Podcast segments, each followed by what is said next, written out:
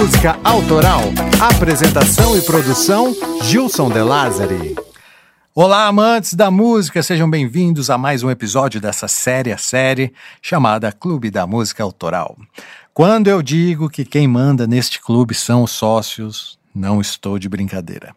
Foram eles que decidiram manter as vinhetas antigas, inclusive da porta, tá? E foram eles também que escolheram o tema de hoje. Funciona assim, ó. Todo começo de temporada eu envio uma enquete com uma lista de artistas nacionais e internacionais que Cocão e eu estamos pensando em abordar e apenas os sócios podem responder essa enquete, inclusive indicando novos temas. E quem ganhou, na preferência dos sócios do clube, foram eles, o Led Zeppelin.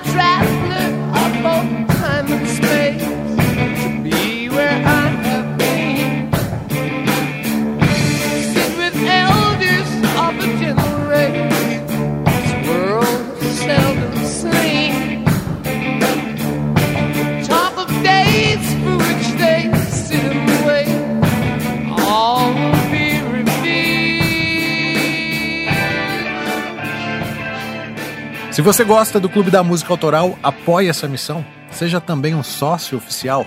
Basta acessar clubedamusicaautoral.com.br barra assine e entender as modalidades e o que você recebe em troca do seu apoio. Mas, antes de começarmos a falar do LED e, consequentemente, da canção tema Starway to Heaven, lembro a vocês que também queremos ouvir a sua história. Você pode ser o próximo tema do Clube da Música Autoral. Escreva uma história lembrando de algum fato curioso ou importante de sua vida, onde a música seja o tema principal, e envie para nós. As quatro melhores histórias ganharão um quadro das Musas da terceira temporada, pintados pelo artista plástico Caio Camasso.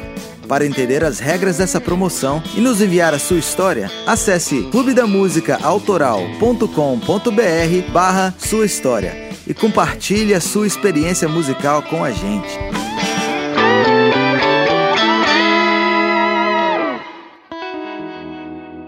Se você conhece alguém que tem uma boa história, marque nas nossas redes sociais.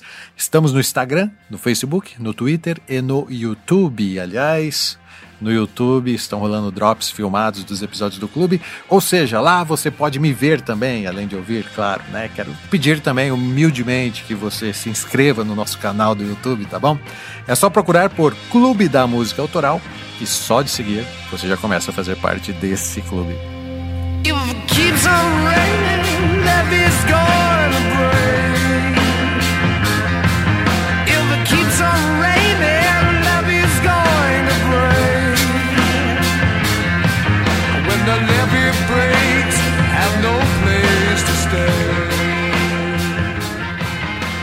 Não tem para ninguém.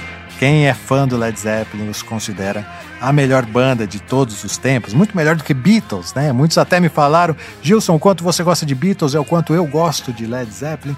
E muito legal, cara, respeito demais. Led Zeppelin é uma baita banda, com certeza, pioneiros do heavy metal, mas infelizmente acabou em 1980, deixando muitos fãs órfãos. A causa do fim da banda foi a morte do baterista John Bonham, que na verdade se, se pronuncia John Bonham, né? Mas hoje aqui a gente vai falar John Bonham mesmo, tá? E a partir de agora, com respeito e sem ser vago, é por onde quero começar a contar a nossa história de hoje. Pelo fim.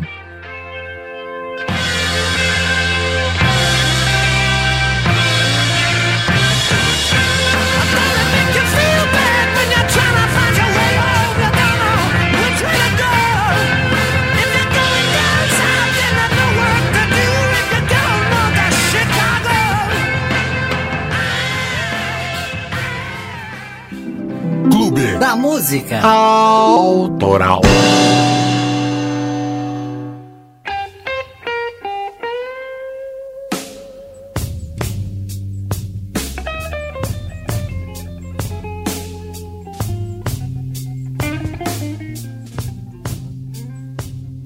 Em 1980, John Bonham, o lendário baterista do Led Zeppelin, havia finalmente conseguido se livrar da heroína.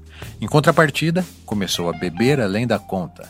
Aliado a isso, também estava usando uma droga chamada Moribol, que havia sido recomendada por seu médico para aliviar a ansiedade durante os períodos iniciais da abstinência. John Bonham não suportava ficar longe da família por muito tempo e, como fuga, se drogava e fazia um monte de merdas, típicas dos rockstars setentistas, sabe? Porém, dizem que Borra, na época, estava consumindo apenas álcool. No dia 24 de outubro, os produtores do Led Zeppelin haviam marcado uma reunião no Bray Studios. O objetivo era discutir como seria a nova turnê americana que estava agendada, dar uma ensaiadinha de leve e depois irem para a tradicional festa na casa de Jim Page. Durante a viagem, Bohan, entediado, já tomou quatro doses quádruplas de Screwdriver, é, que significa uma vodka misturada com suco de laranja, e já ficou legalzão. Ao chegar em Berkshire, ele se encontrou com Robert Plant e juntos foram em direção ao estúdio. No caminho, Bonzo, como era conhecido na banda, teve uma conversa filosófica com Plant, afirmando que estava triste pois sentia que já não era mais o mesmo baterista de antes. A angústia de Bonzo se devia ao último show do LED, que precisou ser encerrado antes da terceira música. O motivo? Ele simplesmente caiu da bateria de tão bêbado que estava. Então ele disse brincando ao vocalista do LED: Vamos fazer o seguinte: no ensaio, eu canto e você toca a bateria.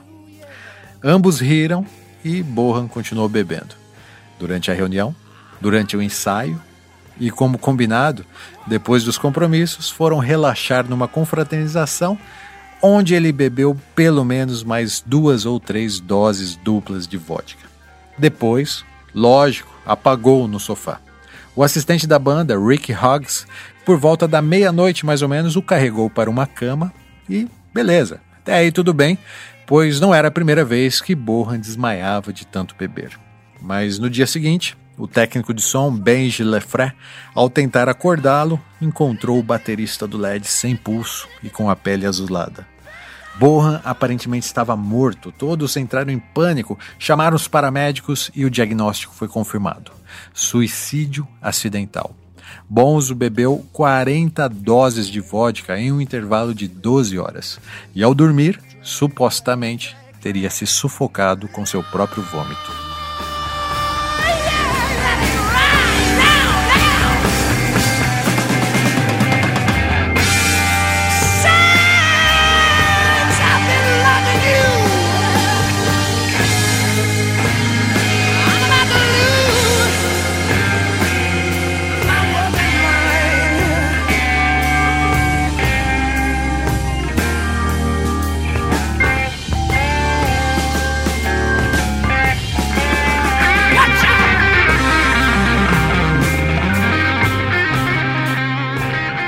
As notícias da morte do baterista do Led Zeppelin se espalharam rapidamente, afinal, ele era um astro do rock e o mundo da música sentiria essa perda para sempre.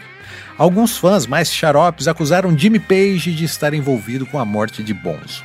O clima ficou péssimo e dois meses após o velório do baterista, depois de muita pressão da gravadora que tentava convencê-los a substituir Bonzo, o Led Zeppelin fez um comunicado oficial anunciando o fim da banda. O motivo? Bohan era insubstituível e o Led Zeppelin jamais soaria igual sem ele.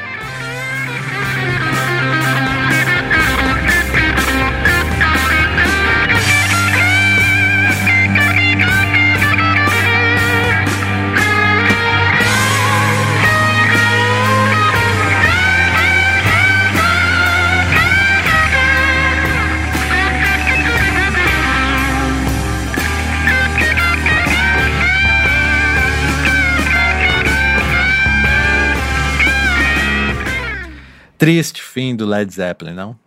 Pois é. Mas se você perguntar para 10 bateristas qual é o melhor representante do instrumento percussivo, oito dirão com a boca cheia: John Bohan. Suas características de tocar envolviam velocidade, potência, técnica própria e muita personalidade. Porém, Quem seria John Bonham sem Jim Page, sem Robert Plant e John Paul Jones?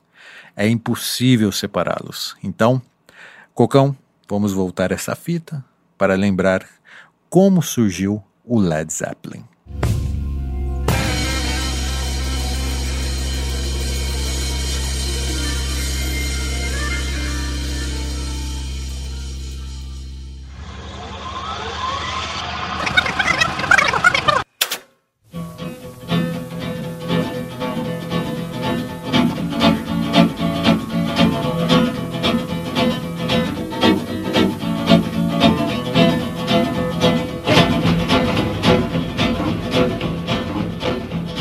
James Patrick Page, mais conhecido como Jim Page, é o Led Zeppelin mais importante da nossa história. Ele nasceu no subúrbio de Heston, em Londres, no dia 9 de janeiro de 1944. Seu pai era gerente em uma indústria de revestimentos plásticos e sua mãe era secretária em um consultório médico. Quando Page ainda era criança, a família se mudou para o subúrbio de Epsom, Surrey, e na nova casa, o jovem Jimmy encontrou um violão. Sim, ele achou um instrumento na casa, olha que estranho. Talvez os antigos moradores o tivessem esquecido ou mesmo abandonaram esse instrumento lá, mas os supersticiosos insistem que isso não era por acaso. O fato é que, aos 12 anos, de forma autodidata, ele já sabia tocar os primeiros clássicos do rockabilly, inclusive a música de Elvis Presley, Baby Let's Play House, é citada por Jimmy Page como uma das que mais treinava enquanto tentava aprender a tocar violão.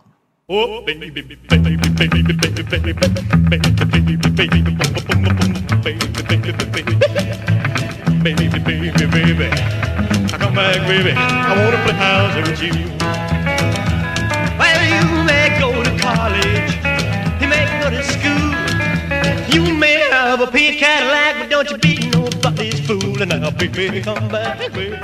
Jim Page ficou eternizado por aparecer nas fotos sempre com a sua Gibson Les Paul Sunburst em punho, né? Mas sua primeira guitarra elétrica de corpo sólido foi uma Futurama, sabe? Aquela uma que era muito famosa entre os primeiros músicos do rock britânico. Mais tarde, ele substituiu a Futurama por uma Fender Telecaster, com a qual ele gravaria a maioria dos sucessos do Led Zeppelin no futuro. Porém, o que atraiu Page para a Telecaster foi ver e ouvir Buddy Holly na TV tocando esse modelo de guitarra.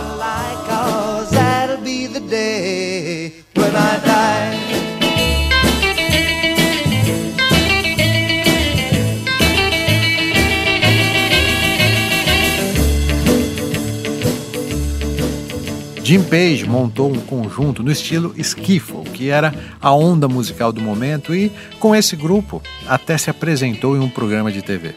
Mas a invasão do rock americano foi avassaladora e fez a cabeça de praticamente todos os jovens britânicos. Agora, assinando com o nome James Page, ele montou sua primeira banda de rock chamada The Paramount e se apresentaram em pequenos pubs tocando covers de Chuck Berry e Jerry Lee Lewis.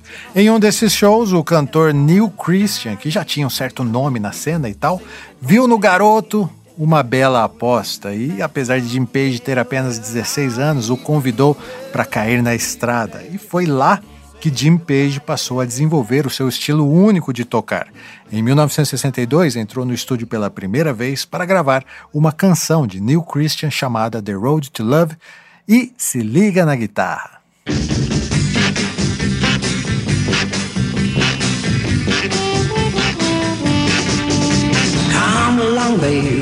This is where you're going, off on the road to love.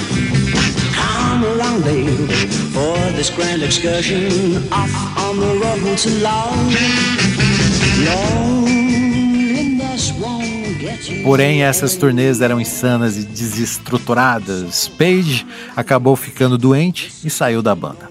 Logo, recebeu uma proposta para ser músico de apoio nos estúdios da Columbia Graphophone Company e lá conheceu todas as figuras importantes da indústria musical da época, como os guitarristas Eric Clapton e Jeff Beck, além das bandas The Who, The Beatles, Pink Floyd e principalmente o The Yardbirds, ao qual Jim Page era fã. Como músico de estúdio, não demorou muito para ele evoluir para produtor musical e começar a produzir grandes nomes. Jimmy Page assinou produção de muitos cantores britânicos famosos na época, sabia? Um deles era Joy Cocker, por exemplo. Aliás, ele é o guitarrista que gravou essa canção aqui, ó.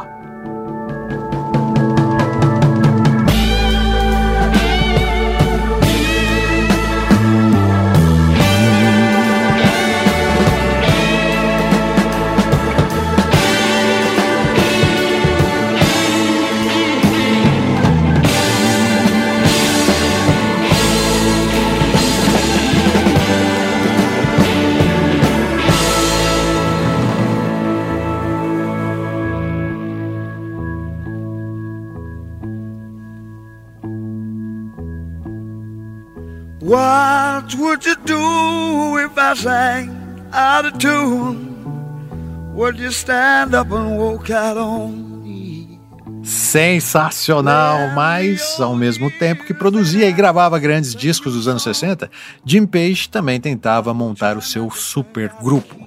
E quando Eric Clapton saiu dos Earbirds, Jimmy Page segurou a onda com uma formação alternativa. Ele assumiu o baixo, só para vocês terem uma ideia, e convidou Jeff Beck para a guitarra. Porém, essa era uma banda mutante e até o baterista do The Who, o Keith Moon, chegou a tocar com eles. Page assumiu os compromissos dos The New Year Birds. Porém, os atuais parceiros eram muito famosos e requisitados. O projeto não andou. Keith Moon brincou, inclusive, uma vez, dizendo que eles eram como um dirigível de chumbo, incapazes de decolar. Para substituí-los nos compromissos já assumidos, Page convidou o baterista, John Bonham. E após a negativa do vocalista Terry Reddy, sua segunda opção foi um cantor chamado Robert Plant. Ele era um cara que mandava ver no blues e gostava de dar uns gritos da hora, sabe? John Paul Jones era parceiro de produções de Page e se ofereceu para tocar o baixo. E essa viria a se tornar a formação definitiva do Led Zeppelin, ou se preferir, na tradução, do dirigível de chumbo.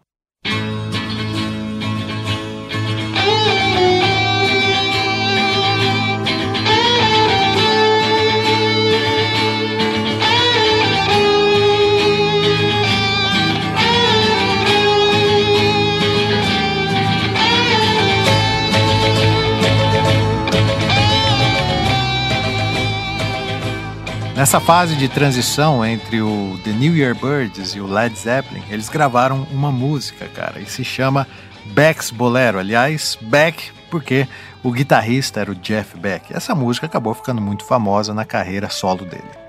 É, na produção, Jim Page, na bateria, Keith Moon e no contrabaixo, cara, ninguém menos que John Paul Jones, produtor musical e multi-instrumentista que viria a se tornar o grande baixista do Led Zeppelin.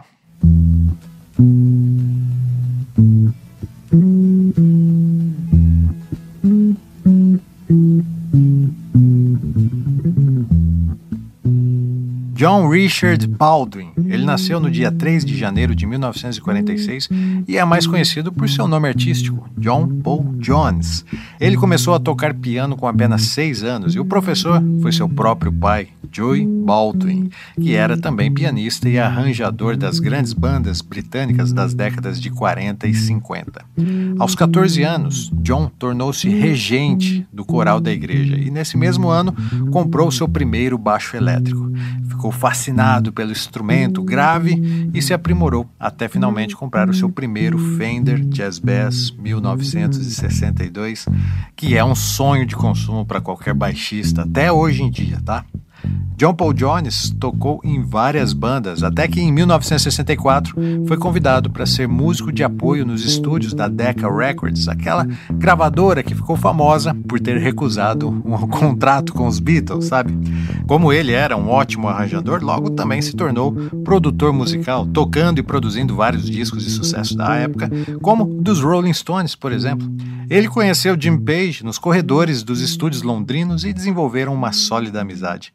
Tanto que John ofereceu seus trabalhos gratuitamente ao amigo, mas o supergrupo só começou a tomar forma quando conheceram um vocalista de blues chamado Plant, Robert Plant.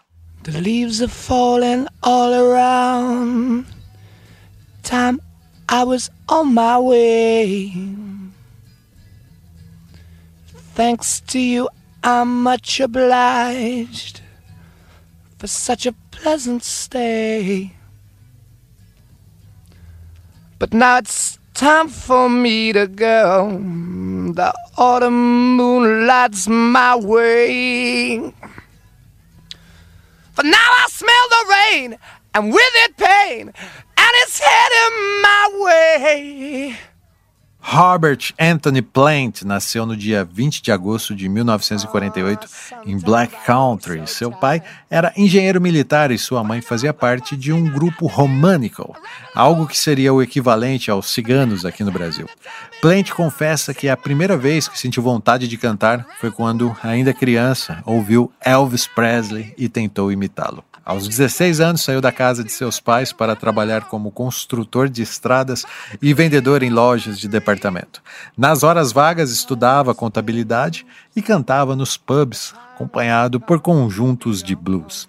Suas influências iniciais incluíam Bukka White, Skip James, Jerry Miller e principalmente Robert Johnson. Plant participou de inúmeras bandas e gravou muitos compactos que não tiveram qualquer repercussão. Ouça uma dessas raras gravações. Leave you, baby. Ain't coming home no more.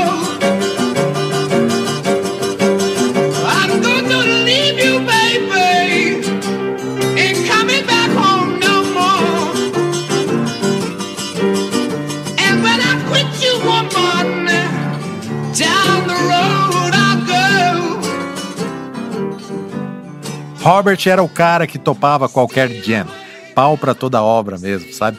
E certa vez topou ingressar no Crawling King Snakes. Lá conheceu um baterista muito bom, um filho da mãe que tocava tão alto que ele mal conseguia ouvir a sua própria voz enquanto cantava. Plant ficou de cara e o convidou para formarem uma outra banda, o Band of Joy. Esse baterista, vocês sabem quem é, né?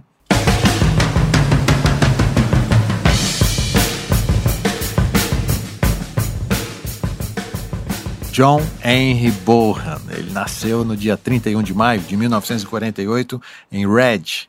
Ele é filho de John e Jack Bohan e começou a aprender bateria aos 5 anos, quando montou um kit de baldes e latas de café, passando a imitar seus ídolos Max Roach, Gene Cooper e Buddy Rich. Sua mãe lhe deu uma tábua de lavar roupas, que servia como um instrumento percussivo durante o movimento do esquivo. Vendo o talento do filho, aos 15 anos, seu pai lhe deu o primeiro kit de bateria verdadeiro, um conjunto de tambores da Premier. Borra nunca teve aulas de bateria e isso é incrível, principalmente se pararmos para pensar que ele desenvolveu sozinho técnicas primorosas como a tercina, tocando com o pé em um pedal de bumbo simples, sabe? Um desafio que até hoje, 60 anos depois, não é qualquer baterista que consegue dominar.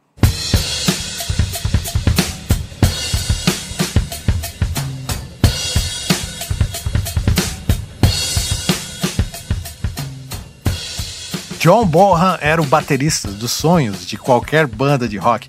Jim Page e John Paul Jones, dois audazes produtores musicais, e Robert Plant, um sensual vocalista de voz potente e cabelos cacheados esvoaçantes. Mesmo que não fossem famosos, inegavelmente se tratava de um supergrupo de rock, mas eles precisavam também de respaldo financeiro e experiência no show business. Aí entra na nossa história o quinto Zeppelin, Peter Grant.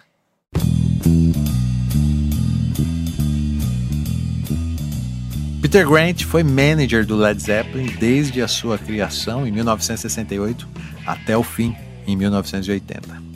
Quando Jim Page foi impedido de usar o nome The New Year Birds, o manager deles por acaso era Peter Grant e juntos idealizaram planos lucrativos para o supergrupo que Page estava formando. Mas precisavam de um novo nome, e Page lembrou né, que o Keith Moon havia dito, Led Zeppelin e tal. Trocou o lead por LED e passaram a desenvolver o conceito. Vale lembrar que os quatro integrantes estavam apaixonados uns pelos outros musicalmente. Como eu já disse, John Bonham né, era uma locomotiva, John Paul Jones era o virtuoso, Jimmy Page era o produtor musical e Robert Plant o carisma e a sensualidade. Jimmy Page e Peter Grant estavam tão empolgados com a sonoridade original do LED que não tiveram dúvidas, cara, e bancaram do próprio bolso uma sessão de gravação no Olympic Studios em Londres, uma sessão de apenas 30 horas que viria a se tornar o primeiro disco do Led Zeppelin.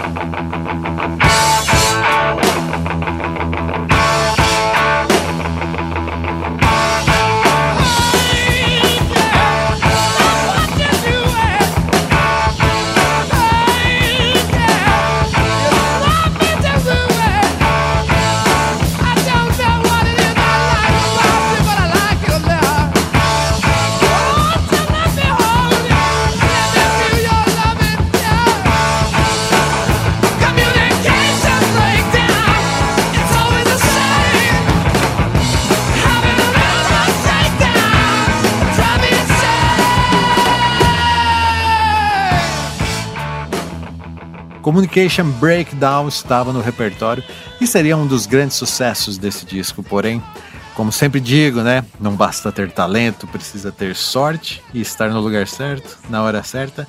E eu te garanto, caro ouvinte, é duvidoso que o Led Zeppelin tivesse tido tanto sucesso sem Peter Grant costurando contratos nos bastidores. Ele era um grande homem, literalmente, tá? 2 metros de altura e 140 quilos. Grant usou toda a sua experiência no mercado musical para fechar grandes negócios para o Led Zeppelin e logo no primeiro disco conseguiu, sabe-se lá como, um contrato com a Atlantic Records de 143 mil dólares. Em valores atuais, seria mais de um milhão de dólares. Na época, foi o maior contrato já assinado por uma banda. Peter Grant é conhecido na história da música por ser um dos managers mais astutos e cruéis da história do rock, mas ele conseguiu, e foi assim. No dia 12 de janeiro de 1969, chegava às lojas dos Estados Unidos o primeiro álbum homônimo do Led Zeppelin, na primeira faixa, Good Times, Bad Times.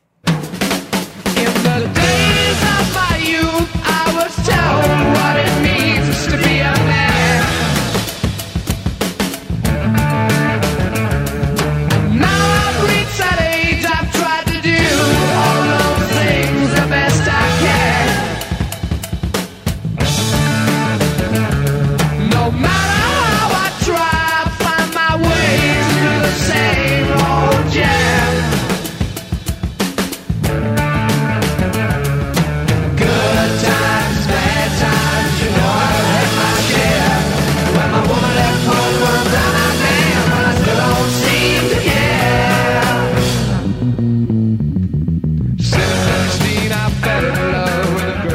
disco só foi lançado na Europa dois meses depois. Como o Peter Grant sabia que os europeus valorizavam mais as bandas americanas, ele fez uma estratégia de inverter as datas de lançamento e deu certo.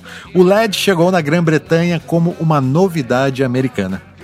Além do rock and roll agressivo, o primeiro disco do LED trazia também umas misturas inusitadas de canções regionais e muito blues, que inegavelmente era a principal referência da banda, como podemos ouvir em You Shook Me.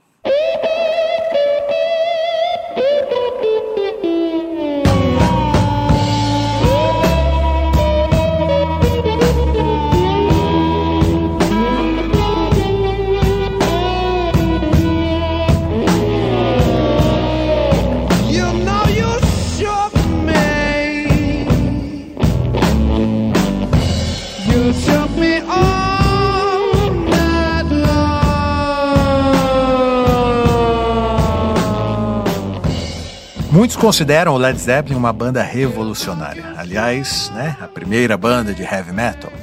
Mas quem revolucionou mesmo foi Peter Grant.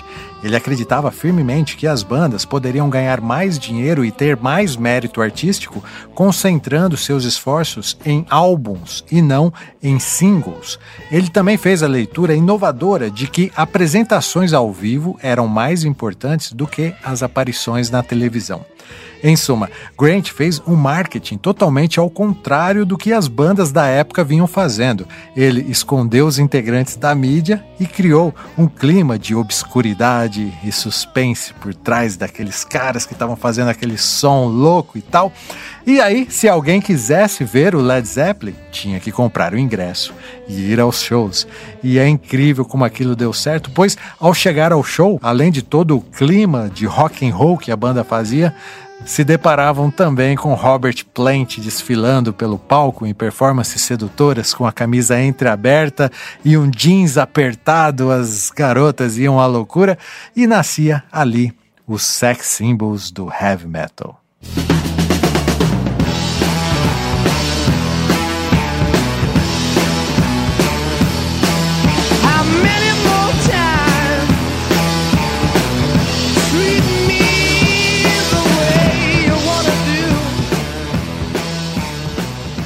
No seu primeiro ano de atuação, o Led Zeppelin fez quatro turnês na América e quatro na Europa. Os caras eram insanos e nas folgas eles não descansavam não, tá? Alugavam estúdios onde quer que eles estivessem e iam gravar. Moral da história: no mesmo ano, 1969, no dia 22 de outubro, chegava às lojas o segundo disco, Led Zeppelin 2.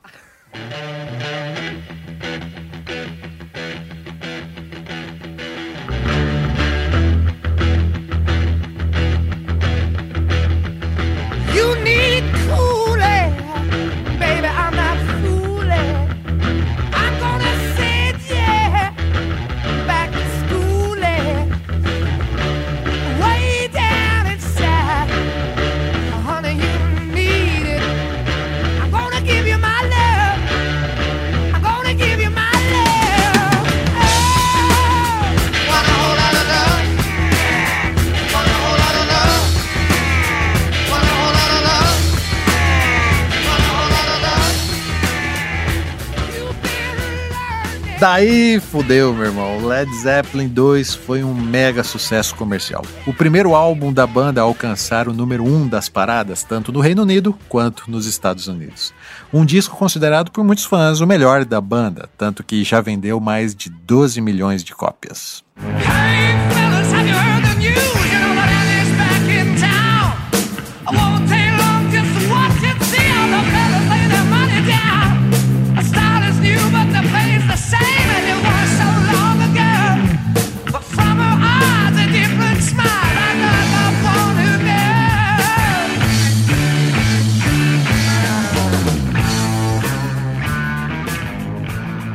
Bom, daí é o seguinte, né? Vocês sabem que nos anos 70 houve muito abuso de drogas, principalmente nas festas da High Society, entre artistas e boêmios intelectuais. E entre as bandas de rock heavy metal, o bagulho foi louco demais, cara. E não é à toa que muitos talentos se foram por causa desse abuso. O detalhe é que o Led Zeppelin era uma banda que sabia separar as coisas. Todos eram casados e, quando estavam na Inglaterra de folga, ficavam de boa com suas famílias, vivendo como camponeses no interior, sabe? Mas quando saíam em turnê, meu irmão, Peter Grant narra, por exemplo, que ao fazer check-in nos hotéis ele já adiantava mil dólares pelos prejuízos que previa que iriam ocorrer.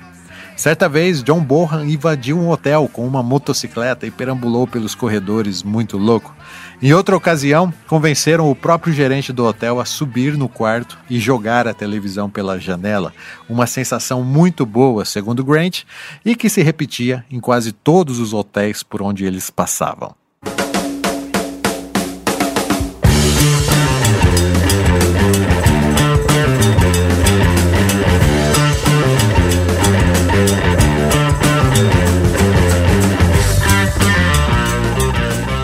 1970, Page e Plant se retiraram para o Chalé Bronyard, um local remoto no país de Gales. Lá, eles iniciaram o trabalho para o seu terceiro álbum, o LED 3. Jimmy Page estava influenciado pelo ocultista Aleister Crowley e a mensagem clássica, né? Faz o que tu queres, há de ser tudo da lei. Crowley é conhecido por ter influenciado muitos escritores e músicos com seus temas obscuros. O resultado dessas influências no chalé foi um disco mais acústico e fortemente influenciado pelo folk e pela música celta, mostrando toda a versatilidade da banda.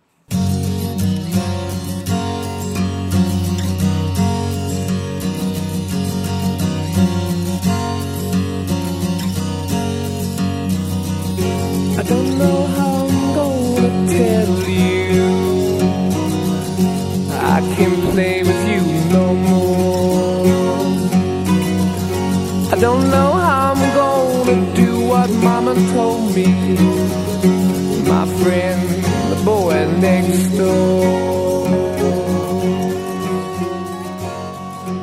O rico som acústico do álbum recebeu inicialmente reações mistas, com críticos da imprensa e fãs surpresos com a virada dos arranjos comparado com os dois primeiros álbuns. Isso alimentou ainda mais a hostilidade da banda na imprensa musical. Vale lembrar que o Led Zeppelin demorou muito tempo para ser aceito pela imprensa britânica, tá?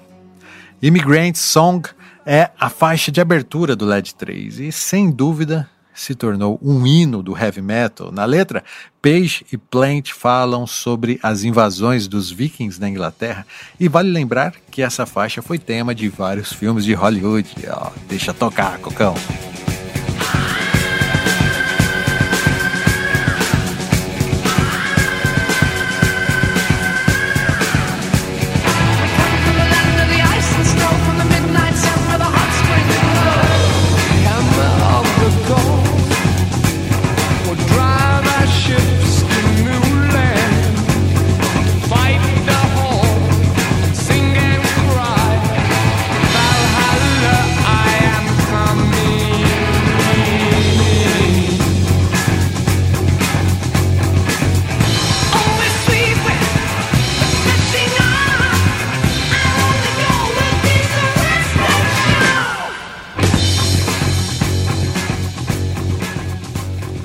Quem diga também que o comportamento marginal da banda nos hotéis era apenas uma questão de marketing.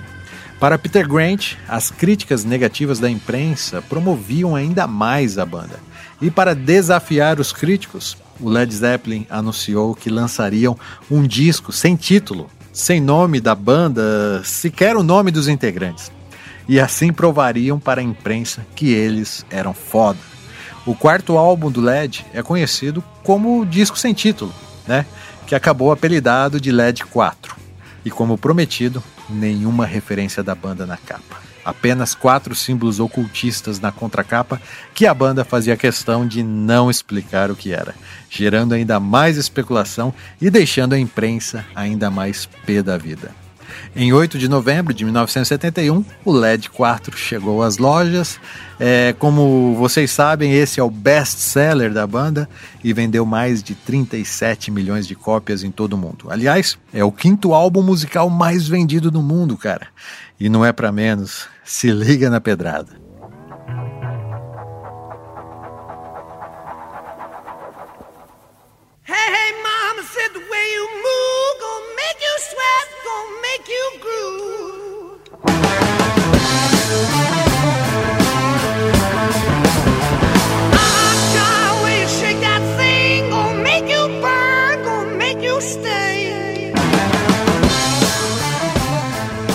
É nesse disco que lançaram Starway to Heaven, mas é nele também que está a segunda música mais conhecida do Led, que se tornou a preferida nos concertos ao vivo e a número um nos Estados Unidos, Rock and Roll.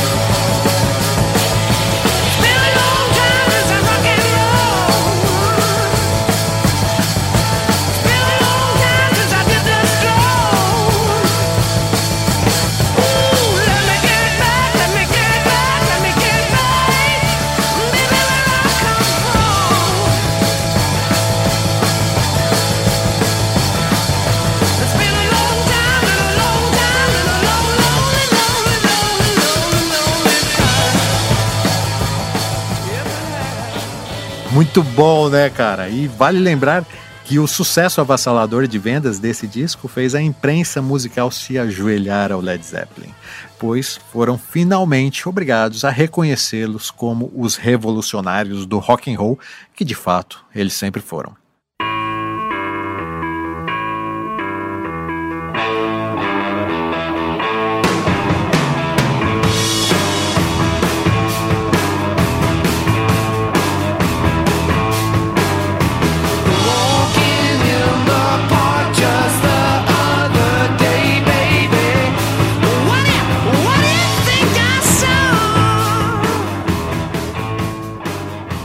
Mas e Starway to Heaven, Gilson? É, pois é. Como é sabido, essa se tornou a música de assinatura da banda e, apesar de nunca ter sido lançada como single, foi a canção mais tocada da história do rádio. A nossa cronologia sobre Led Zeppelin vai até aqui, pois agora é hora de soltar a vinheta Ser Cocão para falarmos sobre o tema do episódio 35 do Clube da Música Autoral, Starway to Heaven. Quem é? Clube da Música Autoral.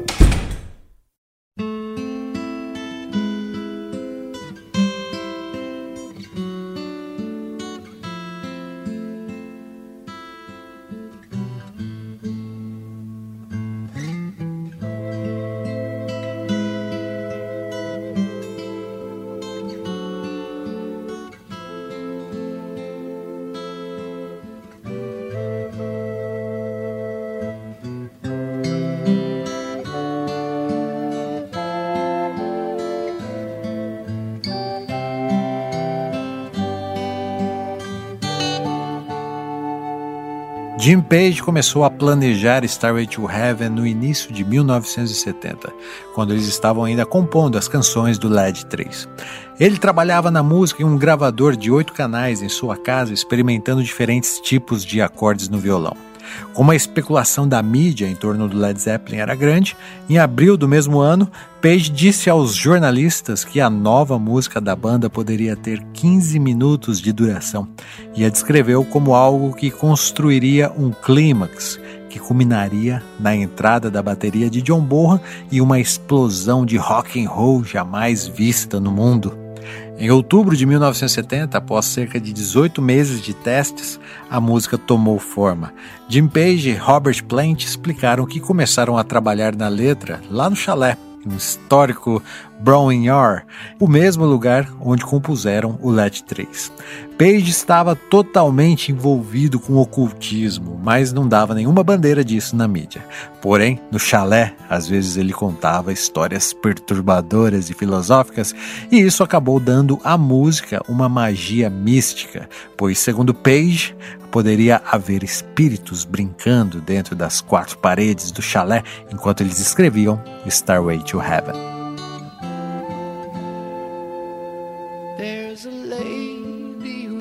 Há uma mulher que acredita que tudo que reluz é ouro e ela vai comprar uma escada para o céu.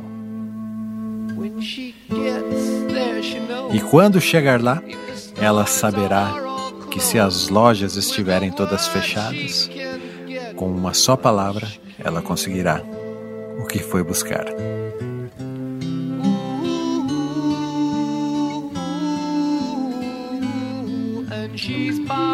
E ela vai comprar uma escada para o céu.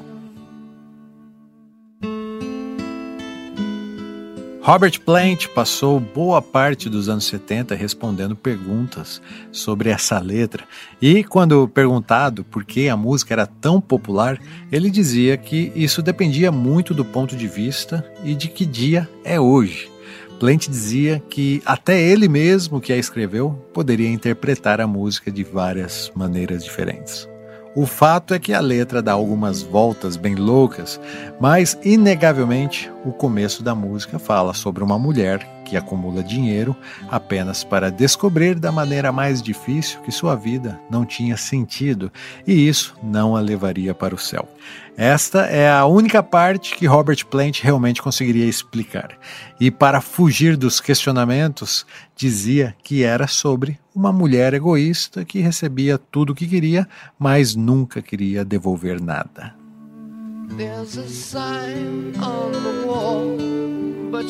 Há um aviso, mas ela quer ter certeza. Pois, você sabe, às vezes as palavras são ambíguas.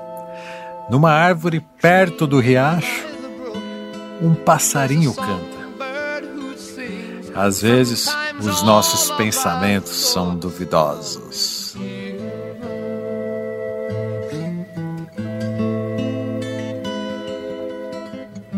Relatos narram que Plant estava segurando um lápis e um papel e por algum motivo ele estava de mau humor. Então, de repente, ele estava escrevendo as palavras da letra. Quando leram aquilo, quase pularam da cadeira. Era incrível aquela mensagem ter aparecido assim, do nada. Estaria Plant abduzido e psicografando a letra de Starway to Heaven? O próprio Plant acredita que algo mais estava movendo seu lápis, e esses depoimentos levaram a especulações de que forças ocultas estavam ditando as palavras. Junte isso com a conexão entre Jim Page e Aleister Crowley e teremos uma bela teoria da conspiração.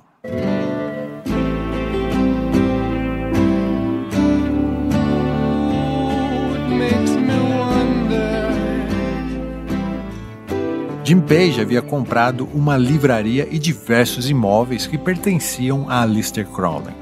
A ligação dele com o ocultismo era profunda e certa vez foi perguntado o quão importante Starway to Heaven era para ele. Jim Page respondeu assim, aspas, Quando fizemos, pensei que Starway cristalizava a essência da banda. Tinha tudo lá e mostrava a banda na sua melhor performance assim como uma banda, uma unidade. Não estou falando de solos ou qualquer coisa individual. Tivemos o cuidado de nunca a lançar como um single, e isso foi um marco para nós e para a indústria musical. Todo músico quer criar uma obra duradoura, algo que se mantenha por muito tempo na lembrança, e acho que fizemos isso em Starway. Porém, sei que nunca mais conseguiremos repetir isso. Fecha aspas. Por que será que Jimmy Page tinha tanta certeza de que aquilo nunca mais poderia ser repetido?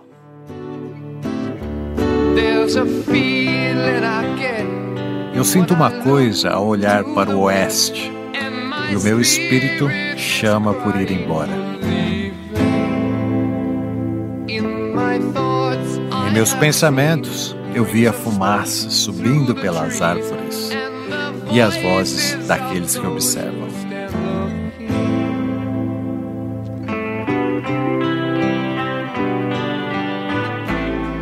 O que será que o Led Zeppelin sentia ao olhar para o oeste? Hã? Referências da nova ordem de Golden Dolls, Rosa Cruz e demais publicações ocultistas citam o Oeste representando o portal do tempo, o mundo material. Já o Oriente simboliza o nascer do sol, a luz, o lado bom. É bom lembrarmos também que em certas escrituras ocultistas, o Oeste também é representado pela morte. Já na segunda frase, fumaças subindo pela floresta, vale lembrar que Robert Plant é um grande admirador de todas as coisas místicas, desde as antigas lendas e tradições inglesas até os antigos livros celtas. A fumaça soprada é uma referência do livro de J.R.R. Tolkien, O Senhor dos Anéis. E os anéis de fumaça soprados na floresta eram soprados pelo mago Gandalf.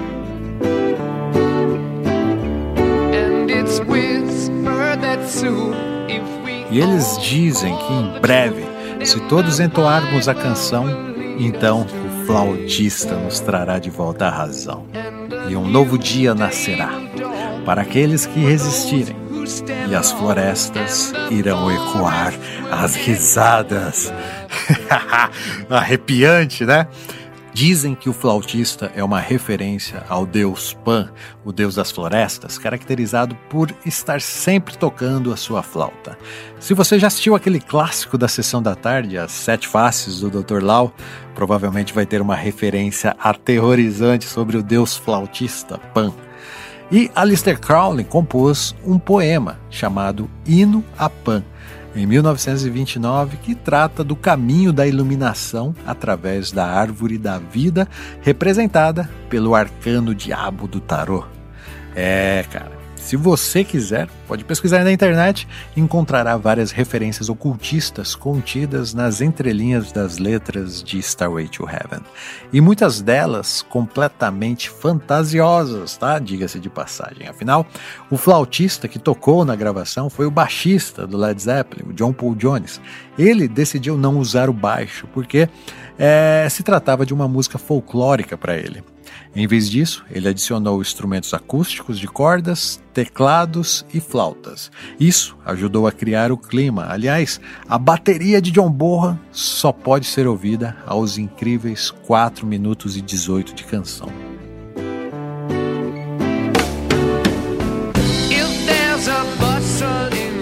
Se houver um farbalhar em seus arbustos, não se assuste.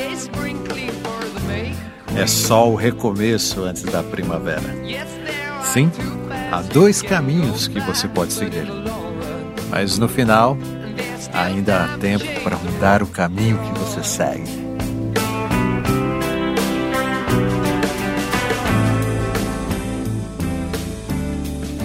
Muitos críticos destruíram essa música quando foi lançada, sabia? Lester Banks, que escrevia para várias revistas, entre elas para Rolling Stone, descreveu Starway to Heaven como um matagal esquecido. E a revista britânica Sounds disse que aquilo era uma mistura de tédio e catatonia. Repito, isso foi na Inglaterra, onde a imprensa desdenhava do Led Zeppelin. Já na América, a música teve uma recepção melhor. Jimmy Page lembrou que quando tocaram essa música ao vivo pela primeira vez, ninguém a conhecia. Mesmo assim, foram aplaudidos de pé, e então ele entendeu que tinha feito uma grande canção a ser lapidada.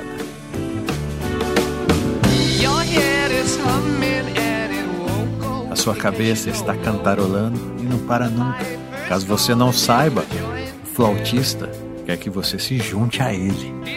Querida senhora, você consegue ouvir o vento soprar. E você sabia, a sua escada se esconde no vento que sopra.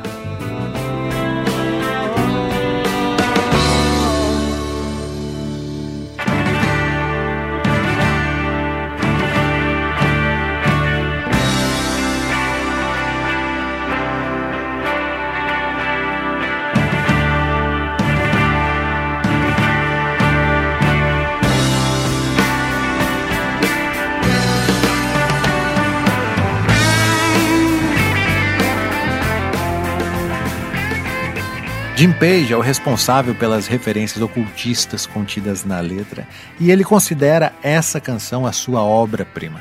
Mas Robert Plant não compartilha o mesmo gosto. Pelo contrário, ele até já se referiu a Starway to Heaven como uma canção de casamento e insiste que sua música favorita do Led Zeppelin se chama Kashmir. Além disso, após o fim do Led, Plant não quis mais cantar Starway to Heaven, exceto né, em raras ocasiões, como Live Aid de 1985, por exemplo. Muito criticado pelo negacionismo a principal canção do Led Zeppelin, Plant esclareceu dizendo que a canção pertence a um período específico. Abre aspas. Se eu estivesse envolvido com a instrumentação, poderia até pensar diferente, mas minha contribuição foi apenas escrever a letra e cantar. Essa é uma música sobre o destino, algo abstrato, que saiu da mente de um rapaz de 23 anos. Fecha aspas. Será que Plant não estava consciente quando ele escreveu Starway to Heaven?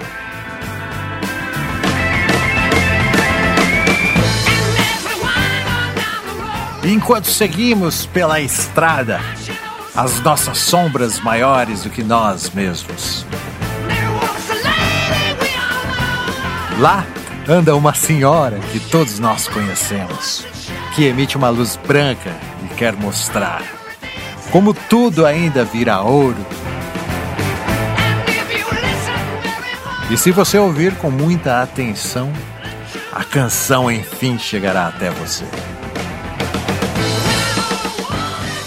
Quando tudo for um e o um for tudo. Ser constante e não ser errante.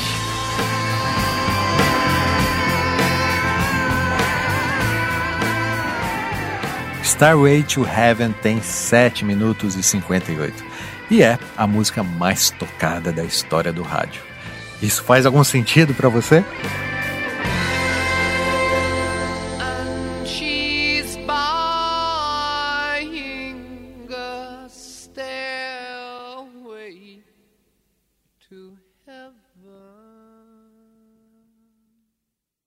Os teóricos apontam que nas últimas frases Jim Page deixa claro que houve um pacto com a tal senhora que todos nós conhecemos. Seria ela a morte? Não sei. Mas é notório que Starway to Heaven se tornou um hino para várias gerações e continuará sendo ainda por muito tempo. Talvez seja até eterna essa canção, sabia? Uma obra que simbolizará a evolução da humanidade. Porém, não podemos passar por essa história sem citar que Jimmy Page foi acusado de plágio, não só em Starway to Heaven, como em várias outras canções do LED. Mas ele nega, claro, né? Porém, é impossível não notar a semelhança ao ouvir a canção Taurus da banda inglesa Spirit, lançada dois anos antes do LED começar a gravar Starway to Heaven. Se liga na semelhança.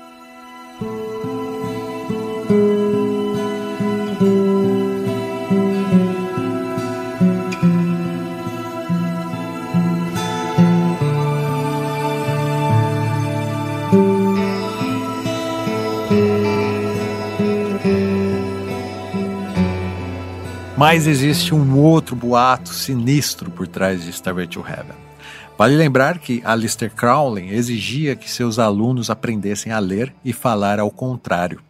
E isso levantou ainda mais a teoria de que somente ao ouvir Starway to Heaven ao contrário é que você entenderia a verdadeira mensagem satânica por trás dela.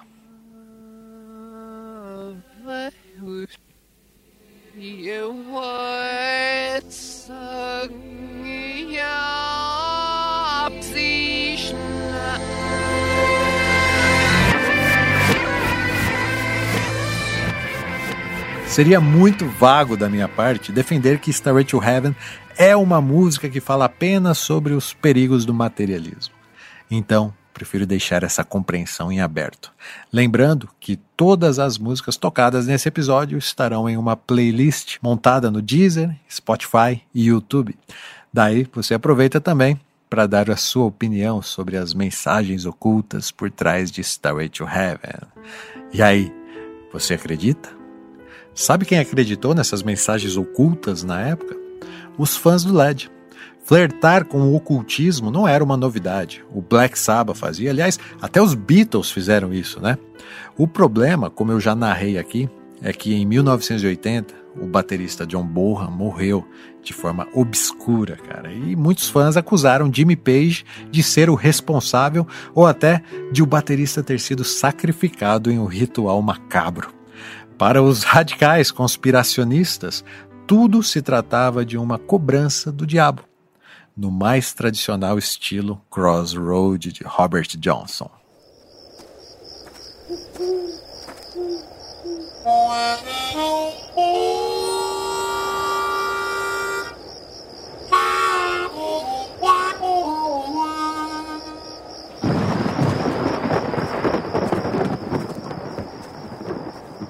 Essa teoria aí, cara, da encruzilhada é sensacional.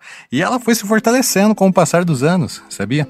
Pois Jim Page nunca mais permitiu que outro vocalista cantasse Stairway to Heaven além de Robert Plant. Já Plant se negava a cantá-la como se tentasse fugir da responsabilidade de ter ajudado a escrever essa canção. E se você gosta de teorias sombrias, some-se a isso o fato de o filho de Robert Plant, de apenas 5 anos, ter morrido sem motivo aparente, tendo os médicos legistas acusado morte por vírus desconhecido. A morte do filho de Robert Plant causou a ruptura da banda na época, mas pouco tempo depois eles voltaram à ativa.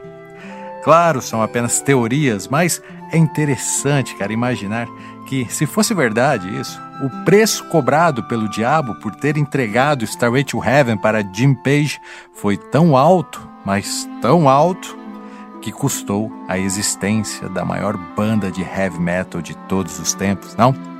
Afinal, após supostamente levar o filho de Robert Plant, não satisfeito, o diabo veio buscar John Bonham. Assim, ele levaria também a alma rítmica da banda e sem Bonham, ele sabia, jamais poderia continuar existindo Led Zeppelin.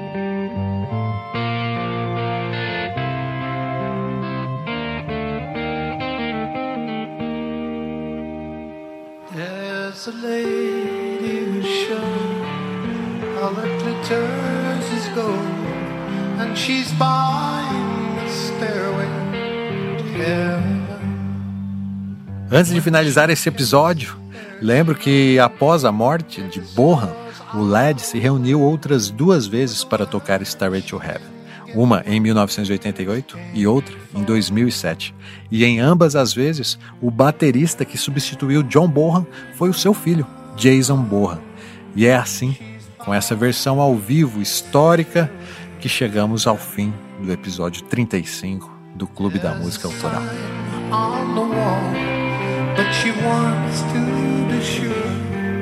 Cause you know sometimes words have